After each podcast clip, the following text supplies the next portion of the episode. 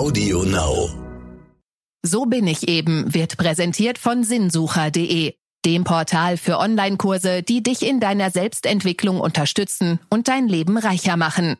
Hier findest du auch Stefanie Stahls Kurs Das Kind in dir muss Heimat finden, in dem du erfährst, wie du dich von negativen Glaubenssätzen befreist und dein Leben selbstbestimmt gestaltest. Wenn du im Checkout den Code Podcast eingibst, erhältst du 20% Rabatt auf Steffis Kurs. Sinnsucher.de. Dein erfülltes Leben beginnt jetzt.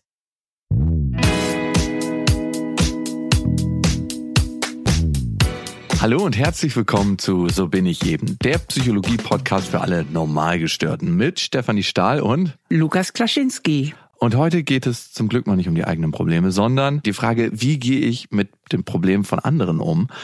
Und dazu haben wir sehr, sehr viele Zuschriften von euch erhalten an so bin ich eben at randomhouse.de. Und es geht speziell darum, wie gehe ich damit um, wenn jemand anderes Probleme hat, wie kann ich ihm helfen und wie man sich davor schützen kann, um nicht von dem Problem von anderen vereinnahmt zu werden.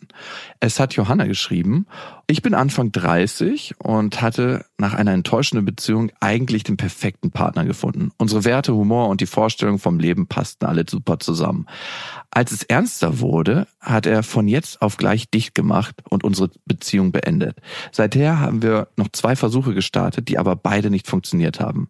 Was kann ich tun? Ich weiß, dass wir eigentlich super zueinander passen, aber seine Bindungsangst steht uns im Weg. Steffi, und bevor du losschießt, die Frage, kann es auch manchmal sein, dass der Typ einfach keine Lust auf die Beziehung hat und gar nicht davon ausgeht, dass die Frau zu ihm passt? Weil es könnte ja auch so eine Art faule Ausrede von Johanna sein, dass sie sagt, ja, eigentlich steht er auf mich, aber er ist bindungsängstlich. Ähm, äh, ich glaube das nicht, weil das fühlt sich irgendwie anders an. Also mhm. wenn jemand einfach nicht auf einen steht, dann ähm, merkt man das ja irgendwie und ähm, man verabredet sich dann auch nicht so oft. Bei Johanna geht ja deutlich hervor, dass sie öfter miteinander zu tun hatten, aber erst als es ernst wurde und dann macht er plötzlich die Schotten dicht. Und das ist eben so typisch für mhm. Bindungsangst. Also dieses plötzliche, so, so ruckartige Abbrechen. Ernst, obwohl es davor eigentlich gut war und, und, und die sind ja offensichtlich, denke ich mal, auch ein paar Mal miteinander in die Kiste gegangen. Es ging wohl dann so um die Phase, ist das jetzt eine Beziehung oder wie nennen wir das, nicht? Und da hat er wohl kalte Füße bekommen. Und wenn jemand einfach nur nicht auf einen steht, dann kommt es meistens auch gar nicht so weit, ne? Kann Johanna denn aktiv etwas tun, um ihren vielleicht zukünftigen Partner die Bindungsangst zu nehmen? Ja, das Gemeine ist eigentlich an Bindungsangst, dass ähm, die Angst ist ja beim anderen und man selbst steht da eigentlich ziemlich hilflos da. Also mhm. weil es liegt ja nicht in der eigenen Hand. Und das Gemeine ist, das Beste, was man tun kann, ist eigentlich loslassen, dem anderen Raum geben. Und das ist natürlich eine riesen Herausforderung, wenn man mit jemandem zusammen ist, weil man ja im Grunde genommen am liebsten das Gegenteil machen möchte, nämlich festhalten und klammern. Mhm. Ja, man hat ja Sehnsucht und gerade auch, wenn sich jemand immer wieder entzieht, entsteht ja eine unglaubliche Sehnsucht und auch Eifersucht, auch Angst. Also so, also eigentlich alles, was danach schreit, ich will dahin, ich will mit ihm reden, ich will an ihm rütteln, ich will irgendwas machen, ich will irgendwas tun. Oder auch an ihr sind ja nicht nur Männer, die unter Bindungsängsten leiden, sondern auch Frauen, ähm, dass man irgendwas tun will. Mhm. Und wenn ich überhaupt einen Rat geben kann, dann ist es nämlich genau das nicht zu tun. Denn je mehr ich versuche, an dem anderen rumzuschrauben, desto mehr fühlt er sich in die Enge getrieben okay, wie komme ich denn da raus aus dieser Schleife? Ich habe den Eindruck, oh, jetzt habe ich endlich mal den perfekten Partner gefunden und ich baue mir auch eine riesen Vorstellung mit diesem Partner auf und das zieht mich ja auch meistens, gerade in der Anfangsphase, so entsteht ja auch das Verlieben. Und wie komme ich da raus, dass ich einen Schritt zurücktreten kann und sage, hey, ich lasse ihn erstmal rumbrödeln und lass ihn sein Ding machen und der wird schon erkennen, dass ich vielleicht eine geeignete Beziehungspartnerin für ihn bin. Ja, dafür gibt es ihm leider gar keine Garantie. Also wenn jemand wirklich unter massiver Bindungsangst leidet, dann ähm, hat das ja auch gar nichts mit dem Partner zu tun. Dann kann ich die tollste Frau der Welt sein oder der tollste Mann der Welt sein, wenn der andere unter Bindungsängsten leidet. Dann stehe ich erstmal auf verlorenem Posten. Und der Kern der Bindungsangst ist ja, dass die Betroffenen sich schlecht abgrenzen können. Mhm. Also sie haben ja immer so das Gefühl, ihre Autonomie verteidigen zu müssen. Und je mehr halt der andere versucht, sie zu irgendwas zu bewegen, desto mehr haben sie ja das Gefühl, ähm, sie werden wieder bevormundet und ja. sind eben nicht. Also kann man eigentlich nur sagen, also jetzt Johanna müsste eigentlich sagen, pass mal auf, mir ist das hier zu kompliziert mit dir, ich gehe raus aus der Nummer. Hm. So. Also den Spieß Gute umdrehen. Strategie. Genau, ja. ja. Oh ja, da würde ich jetzt, ich bin Sie ja müsste eigentlich, also wenn sie clever wäre, Mhm. Müsste sie sagen, du, ich habe keinen Bock auf das Theater, mir ist das zu kompliziert. Ah, das ist total- mich zurück. super. So. Und da müsste sie konsequent sein, dann stehen die Chancen ganz gut. Nun hat er ja keinen Feind mehr, es gibt keinen potenziellen Freiheitsdieb mehr.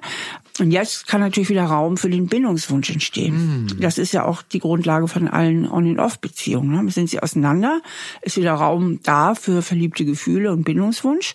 Sind sie wieder zusammen, ist wieder die Autonomie bedroht.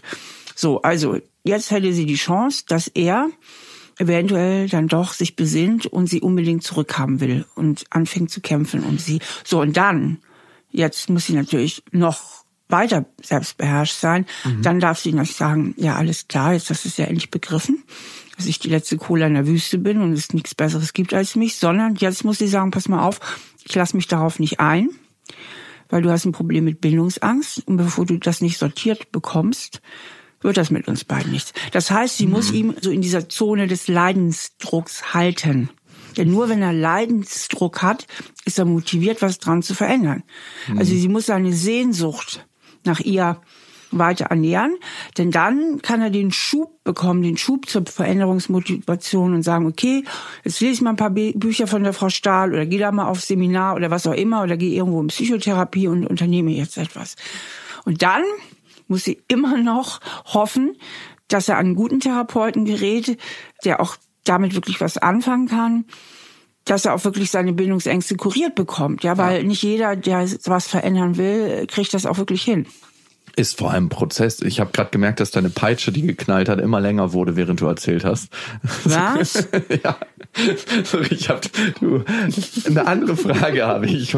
Das Problem ist ja, wenn Johanna jetzt mehr Zeit investiert in den Typen und er bindungsängstlich ist, wird ihre Zuneigung zu ihm noch größer, ne? Und sie verliert sich da drin. Also in dem Moment, wo wir Zeit in etwas investieren, das ist zumindest meine Erfahrung, wird unsere Bindung zu demjenigen immer größer, gerade wenn sie auf verlorenem Posten ist. Darum erstmal keine Zeit mehr investieren und ihm eine klare Ansage zu machen und auch seine Grenzen zu kennen, dass man nicht zerfließt nach außen. Ja, das ist nochmal echt ein guter Hinweis, weil in der Zeit, wo sie sich zurückzieht, muss sie ja irgendwas tun, außer zu hoffen und zu beten und zu bangen. Weil das ist ja ein furchtbarer Zustand. Man ist komplett in der Ohnmacht und kann nichts tun, außer tatsächlich irgendwie beten, dass es vielleicht auch nochmal irgendwie gut geht. Das heißt, ähm, man braucht die Kontrolle über sein Leben zurück. Und das Beste, was man dann tun kann, ist nach anderen Inhalten zu schauen. Das heißt zu gucken, ähm, was habe ich an Hobbys, wie kann ich mich vielleicht auch beruflich nochmal weiterentwickeln. Welche Männer gefallen mir noch? Welche, ja, auch welche Männer gefallen mir noch, aber so wirklich. Und nochmal so in Freundschaften, Hobbys, Beruf zu investieren, Mhm. um andere Inhalte zu bekommen und nicht nur da rumzusitzen und zu warten. Also meine Meinung ist ja, am besten lässt man die Finger eigentlich davon. Von bindungsängstlichen Ja, Männern. Weil ähm, der Weg ist sehr weit. Es sei denn, der oder die Bindungsängstliche sagt selbst, die Fälle gibt's ja auch, die sind dann ja auch öfter bei mir auf Seminaren oder so weiter, die sagen, ich habe da echt ein Problem damit und ich muss unbedingt raus aus der Nummer und bitte hilf mir dabei. Ich Ja. will raus aus der Nummer. Es gibt aber auch welche, die Ja. kokettieren da ja mit auch ein bisschen, wenn die in eine Beziehung kommen oder wenn sich was anbahnt. Du, ich weiß selber, dass ich bindungsängstlich bin, darum lass uns erstmal was Leichtes hier machen. dann würde ich sofort die Biege machen. Ja? Weil dann ist es ja meist noch nicht zu spät. Ähm, dann kann man die Gefühle irgendwie noch umsortieren, ähm, weil Bindungsängstliche geizen nicht mit Warnungen. Ne? Normalerweise lassen die es schon bei den ersten Dates einfließen. Du, ich brauche total viel meinen persönlichen Freiraum und so. Ne? Solche Sprüche Ja. kommen dann und hier und da. Und ich würde auch mal so hören. Ich sage immer mal eine Beziehungsanamnese machen, sprich mal nachhören, ähm, wie viele Beziehungen hatte er oder sie denn schon und woran sind die denn eigentlich so gescheitert. Ähm, das gibt auch schon Hinweise. Und wenn ich Hinweise habe, dass der Mann oder die Frau ein Problem hat mit festen Beziehungen, dann würde ich mich da auf keinen Fall drauf einlassen. Dann würde ich ganz schnell das Weite suchen und bloß nicht, bloß nicht diesen saublöden Fehler aus Eitelkeit machen, äh, in Jagdinstinkt zu bekommen und sich einzubilden, bei mir wird alles anders.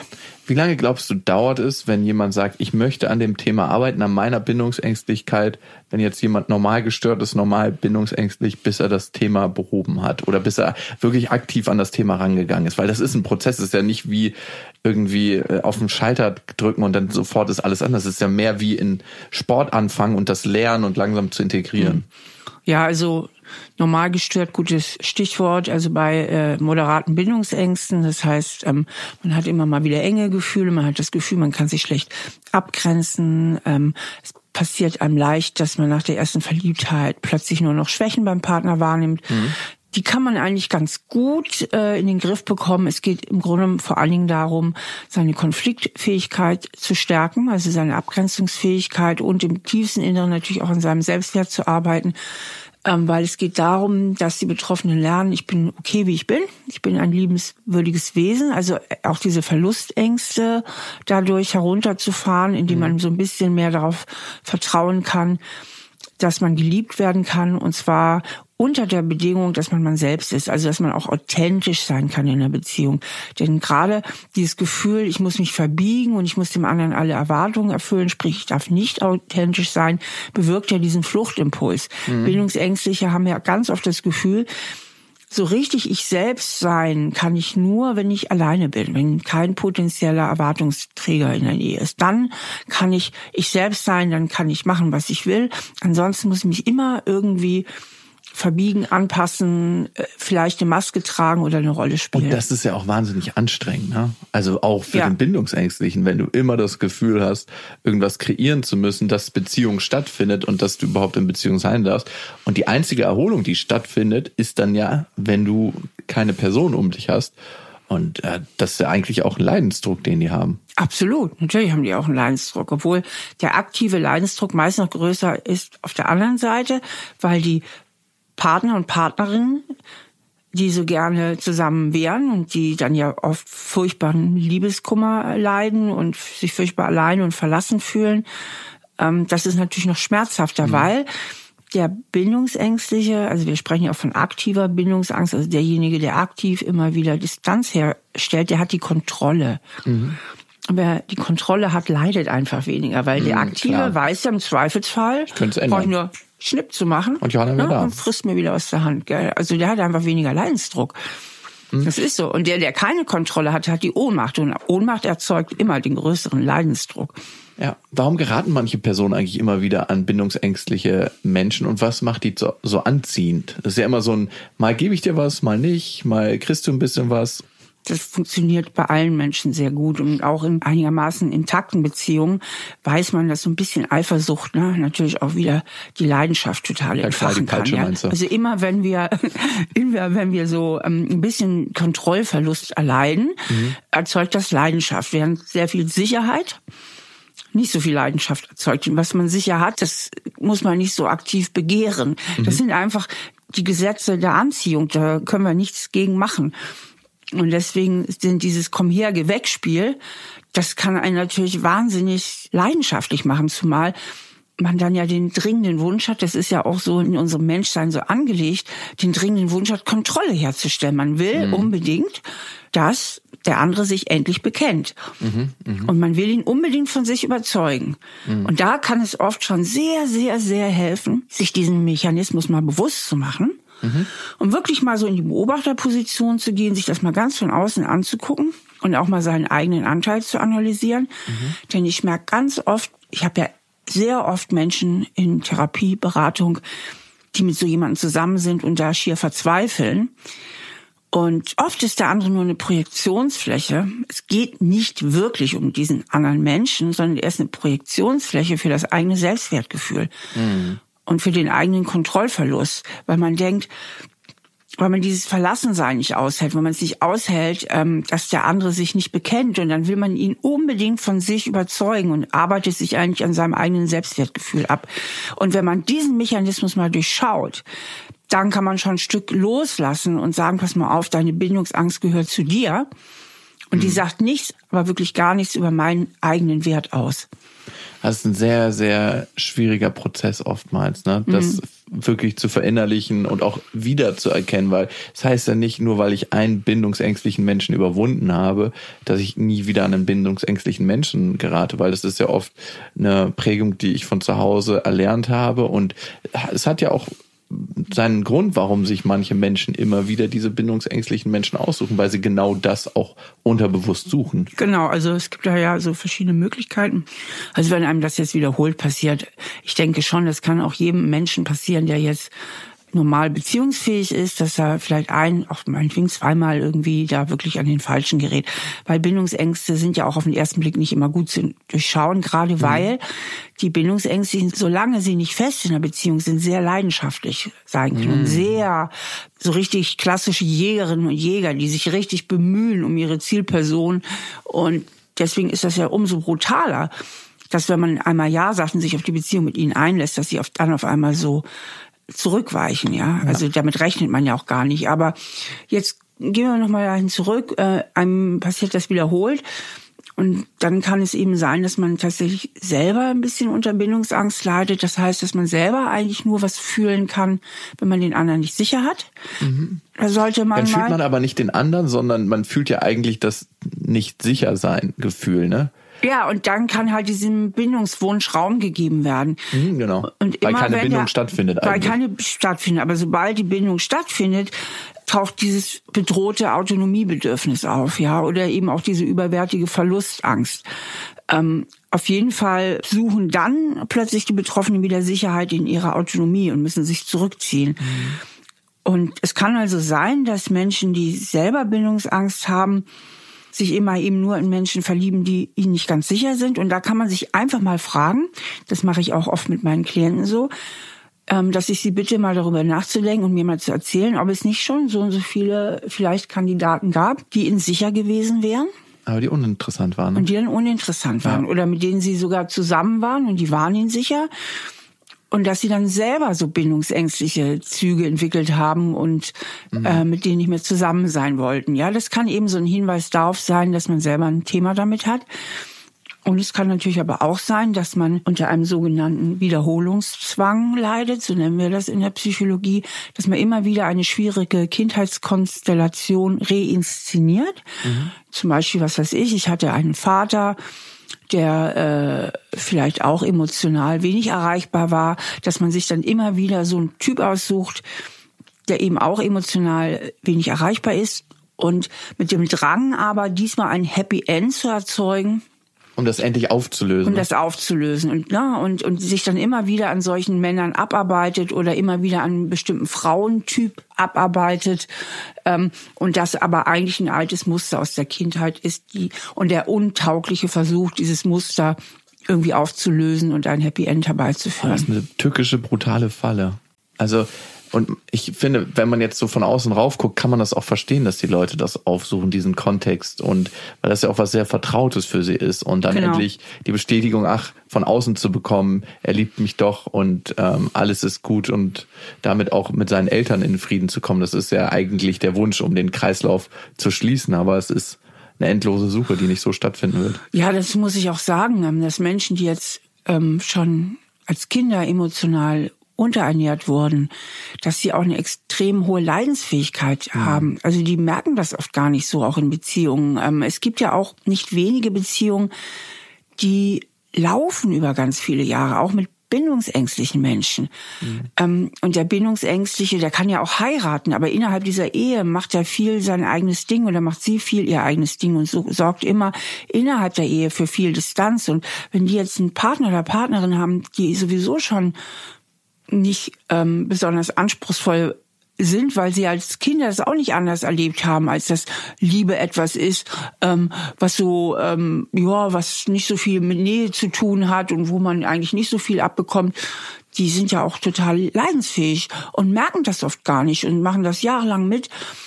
Und ähm, vielleicht ist dann irgendwann mal Schluss. Ich erlebe den Fall immer wieder, mhm. so nach 20 Jahren. Und dann kommen die zu mir ins Gespräch, in die Praxis und dann sage ich, sagen Sie mal, wenn Sie jetzt mal zurückgucken, haben Sie das denn vorher nicht gemerkt, dass das eigentlich immer viel zu wenig war? Ja, doch. Doch, wenn ich mir das jetzt so, doch, ich glaube, ich habe mir da 20 Jahre lang was vorgemacht. so Wahnsinn zu sehen, wie viele Menschen eigentlich in einer unglücklichen Beziehungskonstellation leben und bereit sind, das einzugehen, weil sie Angst davor haben, was Neues könnte vielleicht schlechter sein als das, was sie jetzt haben. Also ich glaube, es gibt ganz, ganz viele Menschen, die in ihrem Leben und nicht nur in ihren Beziehungen verharren aus Angst, dass was neu ist, dass das nicht besser ist, sondern schlechter. Nicht neu, ähm, sondern die Angst ist ja nicht der neue Partner, sondern die Angst ist, Das gar ist kein kein Partner. Partner. Ja, stimmt. Die Einsamkeit. Ganz Ne? große Angst vor dem Alleinsein dahinter, dass man sagt, man nimmt lieber den, den Spatz in der Hand als die Taube auf dem Dach. Ja, Du sagst ja immer, nichts ist so einsam wie eine unglückliche Beziehung. Genau, das ist eben der Trugschuss. Also ähm, hatte ich neulich noch eine Klientin im Gespräch, da ging es genau darum und sie hing noch an einem Mann, also ähm, der wirklich nun sehr bindungsängstlich ist und sie auch lange betrogen hat und das, das geht, also irgendwie der einfach gar nicht beziehungstauglich ist und eigentlich liegt ihr Leben ihr zu Füßen. Sie ist auch noch jung genug und und hat dann sagt dann fühlt sich das so einsam an, wenn ich den ganz loslasse. Dann sage ich nein, sie vertauschen da was. Einsam fühlt sich das jetzt an, weil sie ihn nicht haben können, daran ihm hängen. ja. Das ist die Einsamkeit. Ja. Wenn sie aber wirklich emotional los sind von ihm, dann fühlt sich das nicht mehr einsam an. Dann haben sie Freundinnen, sie haben einen tollen Beruf, sie haben ein cooles Leben, dann werden sie neu flirten. Das fühlt sich nicht einsam an. Sie projizieren eine Einsamkeit in die Zukunft, die eigentlich Jetzt präsent jetzt ist. präsent ja, ja. ist, weil sie nicht loslassen können. Ja. Denn nichts macht einsamer, als eine romantische Zielfigur zu haben, der man aber nicht näher kommen kann. Das fühlt sich richtig einsam an. Stimmt, und man lebt dann schon in diesem Gefühl der Einsamkeit und denkt, es wird noch schlimmer, Genau. wenn ich. und das wow. ist ein Trugschluss. Ja. Es wird eigentlich nur besser, weil ich ja wieder die Kontrolle zurückbekomme. Mhm.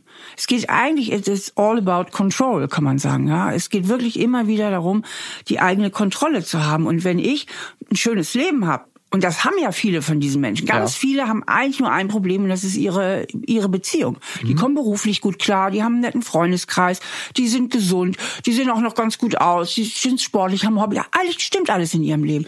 Nur diese eine Kröte vermasselt alles. Und ähm, wenn sie die loslassen, dann haben sie ja wieder Kontrolle und dann sie, fühlen die sich auch stärker und besser und nicht mehr so einsam. Steffi, ich weiß, der Wegweiser geht nicht mit, aber auf einer Skala von 1 bis 10. 10 ist maximale Kontrolle, der beste Reifengrip in Kurven, den du dir vorstellen kannst. 0 ist ähm, auf einer Schwalbe auf ähm, Bahnsteinschienen fahren und gerade die Kontrolle verlieren. Wie sehr hast du dein eigenes Leben unter Kontrolle? Also ich bin im Moment sehr hoch. Ich bin, ich bin bei acht, neun. Zwei Punkte sind immer fürs Schicksal reserviert. Ne? Die kann man, man kann nicht alles unter Kontrolle haben. Ne? Ich bin auf so einer 5 bis 6. Also ich bin so kurz über die Bahnsteinschienen rübergehüppelt. Aber ich bin ehrlich, das war auch schon anders in meinem Leben. Ich war ja auch schon mal mit einem sehr bindungsängstlichen Menschen zusammen. Mhm. Von daher weiß ich ganz genau, wie sich das anfühlt und wie schwer es auch ist, da rauszukommen. Gibt Aber heute könnte ich es besser. Wenn ich heute Ja? meine eigenen Bücher lesen würde, dann würde mir das viel schneller gelingen. Aber die waren damals noch nicht geschrieben. Äh, Und die Erfahrungen waren vielleicht auch für dich wichtig, ne? Um Total. diese, ich meine, wir sehen immer so negative Erfahrungen äh, als negativ an sich, aber eigentlich sind sie auch oftmals, natürlich ist es in der Situation unangenehm, eine riesen Lernchance. Und wenn du dir viele gute Therapeuten anguckst, die haben teilweise auch einen Weg hinter sich, äh, der denen geholfen hat, das aufzuschlüsseln und diese Also Erfahrung denk- gemacht haben. Ich denke, äh, es gibt ja verschiedene therapeutische Schulen. Ich Ja. glaube auch, dass die in weiter Zukunft alle, Zusammengehen. dass es noch eine geben wird. Und Steffi Stahl. könnte so sein, ja. ähm, ja, äh, das entscheidende Kriterium für einen guten Therapeuten oder gute Therapeutin ist das Ausmaß an Selbstreflexion, dass sie wirklich selbst reflektiert sind und nicht ihr Zeug noch auf die Klienten drauf projizieren. Und das zweite ist ähm, eine Menschenliebe, ein Wohlwollen, grundsätzliches Mitgefühl und Wohlwollen für andere Menschen. Das sind, glaube ich, die, äh, mit die wichtigsten Kriterien. Glaubst du, Freud hatte das? Eine Menschenliebe? Da- Das bezweifle ich manchmal, wenn ich so schwer zu sagen. Ne? Ja, ich kannte ihn nicht persönlich. Ich bin auch, gut. äh, zweifel auch ein bisschen. Ich weiß es nicht. Ich weiß auch nicht, ob er die Frauenliebe hatte. Also weil er hat ja Nee. so ein paar gewagte Thesen über Frauen aufgestellt. Ja, ja, ja, ja. Ähm, Steffi, wir haben natürlich noch mehr Mails gekriegt an so bin ich eben at randomhouse.de und Ruth hat geschrieben. Meine Schwester ist nun Mitte 40 und je älter sie wird, desto mehr redet sie davon, wie schlimm sie unter ihrer Kindheit leidet. Ich habe versucht, sie dazu zu bewegen, zu einem Psychologen zu gehen, aber sie sagt, das würde nichts bringen. Was kann ich tun, um ihr zu helfen und wie kann ich sie vielleicht doch dazu bewegen, einen Psychologen aufzusuchen? Also Ich finde eigentlich, dass die Ruth da ein bisschen zu viel Verantwortung für ihre Schwester übernimmt. Mhm. Weil ähm, sie hat ja jetzt schon einiges anscheinend gemacht, mit ihr auch gesprochen und die Ruth weigert sich irgendwie, finde ich, auch aus unvernünftigen Gründen. Aus Angst wahrscheinlich. Aus Angst oder was auch immer, vielleicht auch aus einer gewissen Bequemlichkeit, vielleicht auch aus einer Resignation, ich weiß es nicht, ähm, sich da auch mal professionelle Hilfe zu suchen oder von selber in Bewegung zu kommen.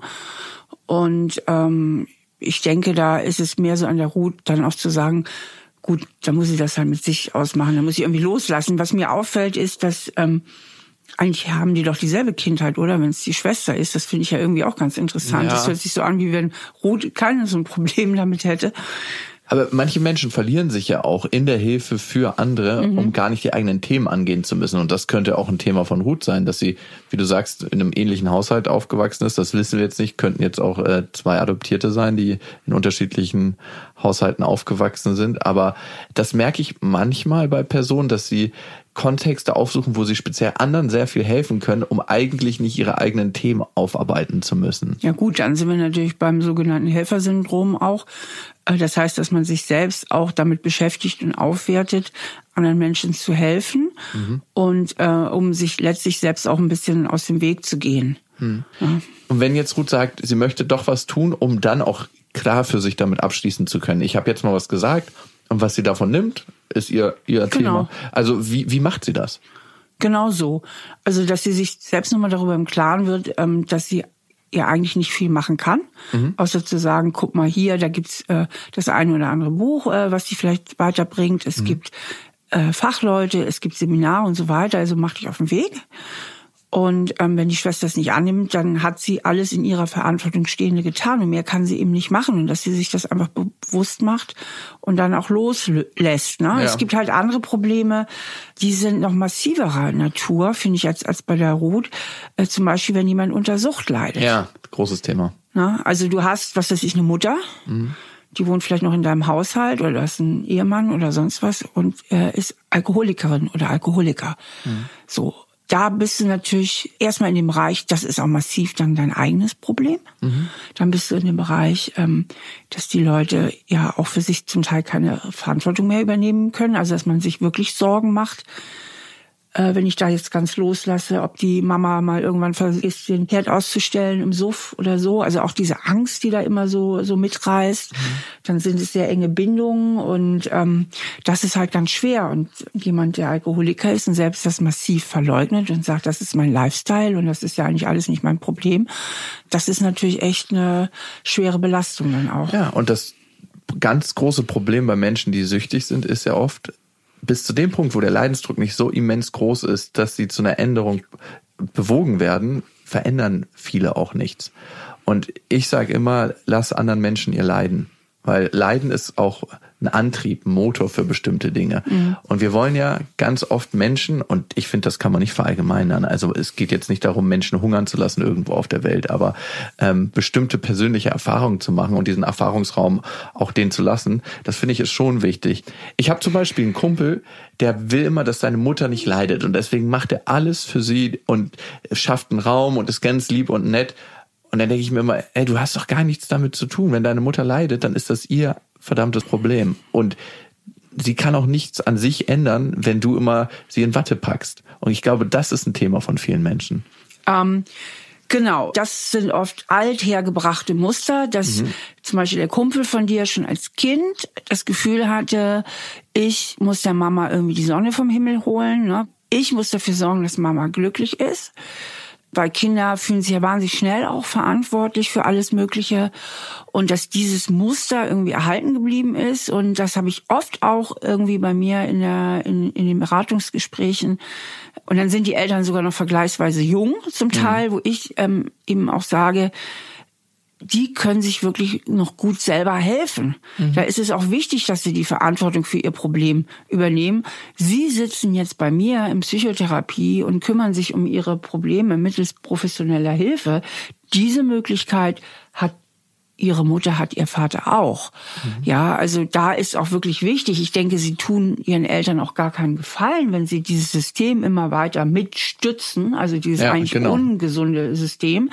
Da ist es ganz wichtig, sich selbst in gesunder Weise zu lösen und für sich selbst die Verantwortung zu übernehmen, ist letztlich übrigens auch bei Sucht der Fall, ist natürlich nochmal ein schmerzhafterer Prozess zu sagen, okay, hier sind meine Grenzen, ich kann nur Angebote machen, aber ich muss letztlich gucken, dass ich mich selbst auch beschütze und mein Leben auf die Reihe bekomme mhm. und äh, also den Eltern auch die Verantwortung zurückzugeben. Etwas schwieriger liegt der Fall, wenn die Eltern schon sehr alt sind und eigentlich schon pflegebedürftig und man ein Leben lang versäumt hat als Kind gesunde Grenzen zu ziehen und dann sagt, jetzt ist die Mama über 80, jetzt ist sie total gebrechlich äh, jetzt kann ich das nicht mehr machen. Und da sage ich, ja, finde ich eigentlich auch, kannst jetzt nicht mehr machen.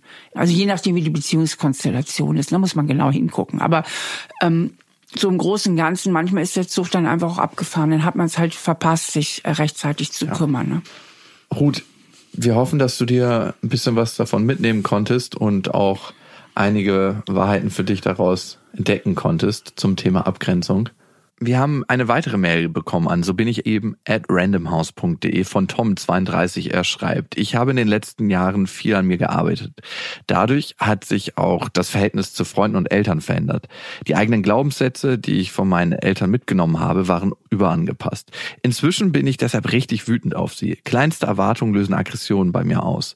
Am liebsten würde ich den Kontakt abbrechen, allerdings will ich auch nicht meinen Kindern die Großeltern entziehen. Gesprächsversuche haben bislang nicht gefruchtet. Was kann er tun? Also, wenn ich dem so folge, was er sagt, ähm, also er war erst überangepasst ja. und jetzt sagt er, kleinste Erwartungen äh, machen ihn total wütend. Es hat sich ins Gegenteil verkehrt. Ja, das ne? stimmt ja auch irgendwas nicht, ne? Ja. Also, äh, der ist immer noch aus der Balance, nur ist er jetzt, erst war überangepasst und jetzt ist er der totale Rebell. Mhm. Also, wenn man es jetzt überspitzt sagen würde, könnte man sagen, er holt gerade seine Pubertät nach. Oder vielleicht nicht überspitzt. Ist ja auch okay für einen Zeitraum, oder? Weil das ist eigentlich ja so die klassische Loslösungsphase, aber jetzt ist er 32 und ich denke, da ist noch ein bisschen Luft nach oben mhm. an persönlicher Weiterentwicklung. Denn jemand, der nicht mit Erwartungen umgehen kann, ist ja in dem Sinne nicht beziehungsfähig. Ja, und natürlich mhm. äh, dürfen Eltern auch kleine Erwartungen an die Kinder stellen und wenn man damit gar nicht klarkommt, äh, da muss man halt gucken, wie man damit vielleicht konstruktiver umgehen kann oder diese noch alte Muster auflösen. Also er ist jetzt meines Erachtens zu sehr in, in die Gegenbewegung gekommen und es braucht noch etwas mehr, äh, dass er da Balance hinbekommt. Mhm. Das heißt, auch da wieder mal in die Beobachterposition gehen, also von außen drauf gucken und mal gucken, sind die Erwartungen meiner Eltern wirklich völlig unangemessen? Ist das wirklich viel zu viel, was sie verlangen? Ähm, und auch mal in die Empathie gehen. Wie ist das eigentlich für meine Eltern mit mir? Erst war ich so ein lieber Jung und jetzt bin ich nur noch dagegen. Also irgendwie fehlt mir da auch so ein bisschen das Mitgefühl für seine Eltern. Ich muss sagen, wenn ich das so höre, tun mir die Eltern auch ein bisschen leid. Mhm. Okay. Er fragt jetzt speziell, wie er sein Umfeld mitnehmen kann, wenn er sich selbst verändert hat. Aber vielleicht hat er sich auch noch nicht so verändert, wie er das von sich selber denkt. Und ich glaube, man kann sein Umfeld fast gar nicht so verändern. Also man kann immer nur sich selbst verändern und gucken, wie reagiert das Umfeld darauf und komme ich damit zurecht oder nicht. Es gibt ja eigentlich nur zwei Möglichkeiten. Ich verändere mich selbst und ich verändere mich zum Positiven hin. Mhm. Ich werde klarer, ich übernehme mehr Verantwortung für mich, ich werde authentischer, ich kann mehr sagen, was ich will und was ich nicht will. Mhm. Ich kann mehr zu meinen Gefühlen stehen, ich kann mehr zu mir stehen. Das ist eine positive Veränderung. Ergo müsste das Umfeld positiv darauf reagieren. Reagiert das Umfeld nicht positiv darauf, oder einige im Umfeld, können ja nicht immer alle, die sind ja nicht alle einer Meinung, ja. dann stimmt vielleicht mit denen was nicht. Mhm. Dann muss man sagen, okay, vielleicht hast du irgendein Problem. Ja. Es kann aber auch sein, dass man selber ein Problem hat und das Umfeld im Grunde richtig liegt. Und das zu unterscheiden, das ist ja immer die große Lebensaufgabe. Und ähm, ich finde immer, das geht am besten, indem man sowohl den anderen, also an konkreten Personen, also das Umfeld ist ja viel zu abstrakt. Man mhm. nimmt sich mal eine Person raus, was mhm. weiß ich, eine Freundin, die so komisch ist neuerdings und guck mal auf die und guck mal auf sich von außen und denk mal ganz intensiv darüber nach, was ist vielleicht mein Anteil und was ist vielleicht auch der Anteil der Freundin. Denn es ist ja öfter so wie bei Tom, dass man, wenn man auf eine neue Haltung kommt, vielleicht erstmal zu sehr zur anderen Seite auspegelt. Ja, ne, ja. mit Tom. Also erst war lieb und angepasst und jetzt ist er anscheinend, wenn er auf kleinste Erwartung, Richtig auf das ist ja krass, ne? Äh, jetzt ist er ja richtig auf Krawall gebürstet. Ja. Na, und dann muss man ja auch fairerweise sagen, kann man dann auch verstehen, wenn die Eltern das nicht so toll finden oder so, ne? Mhm. Jetzt mal hypothetisch gesprochen. Was ist denn, wenn man merkt, man hat sich verändert und man ist schon gut auf dem Weg und man ist in einem Umfeld, von dem man sich nicht lösen kann, aufgrund von familiären Verstrickungen oder ähm, von einer Ex-Partnerin, ähm, mit der man ein Kind hat. Ähm, Das ist schön, Luki. Das finde ich immer so gerade. ich frage für eine Freundin. Okay. Ähm, fragst für eine Freundin, gut. Also, wenn Kinder dabei sind, das ist natürlich echt immer schwieriger. Das ist immer dieses Blöde. Also Menschen, mit denen man einfach nicht mehr klarkommt, von denen kann man sich ja lösen. Aber sobald Kinder im Spiel sind, ähm, ist das ja eine ganz andere Geschichte. Und da ist es halt wichtig, dass man halt guckt, wie man im Einzelnen damit umgeht. Und das, da gibt es ja unterschiedliche Lösungen. Also ich muss sagen, Lukas, das wäre ja fast ein Thema nochmal für eine ganze eigene Folge. Ich glaube, das packen wir noch mal in eine eigene Folge. Das ja, ist doch aber ein das ganz ist spannendes wirklich, Thema. ähm, das ist sehr, sehr umfangreich, das Thema. Und, Und ich glaube auch ein Thema, mit dem viele hadern. Und es ist natürlich auch immer einfach zu sagen, der andere hat die Probleme und ich, bei mir ist überhaupt Ja. nichts. Und es kann ein sehr, sehr schmerzhafter Prozess sein, diese Perspektive von außen einzunehmen und auch von seinem Gegenüber und zu sagen, wie bin ich denn eigentlich im Kontakt? Weil das vergisst man oftmals, wenn man denkt so, der andere hat die Probleme und und man vergisst oftmals sich selber. Wenn ihr Themen habt, dann schreibt ihr uns gerne an. So bin ich eben at randomhouse.de. Und das neue Magazin von dir ist ja da und ab jetzt am Kiosk. Worum geht's da eigentlich? Ja, das ist ja die Brigitte Leben, ne? das Coaching-Magazin mit Stefanie Stahl. Und ähm, es geht darum, dass ich halt ganz, ganz viel Coaching mache mit anderen Leuten, aber auch Hilfe zur Selbsthilfe. Also wir haben auch so Ausfüllblätter, wir haben tolle Geschichten in dem Heft rund um das Thema Psychologie und äh, ich habe auch ein schönes Interview geführt mit der Cordula Stratmann, eine tolle Comedian und ich denke, es ist wieder eine schöne, schöne Themenmischung für alle, die sich irgendwie für psychologische Themen interessieren. Und für Weiterentwicklung. Ne? Also ja, Ja. ich finde es immer gut, wenn man auch Sachen ausfüllen kann aktiv, weil das löst nochmal ganz andere Prozesse aus, wenn man da richtig Genau. einsteigt. Vielen Dank fürs Zuhören und bis zum nächsten Mal. Und ihr könnt diesen Podcast natürlich abonnieren, überall wo es Podcasts gibt und hier bei Audio Now und hinterlasst uns gerne eine Bewertung. Das hilft uns immer, ja, den Podcast noch ein bisschen geschmeidiger zu machen.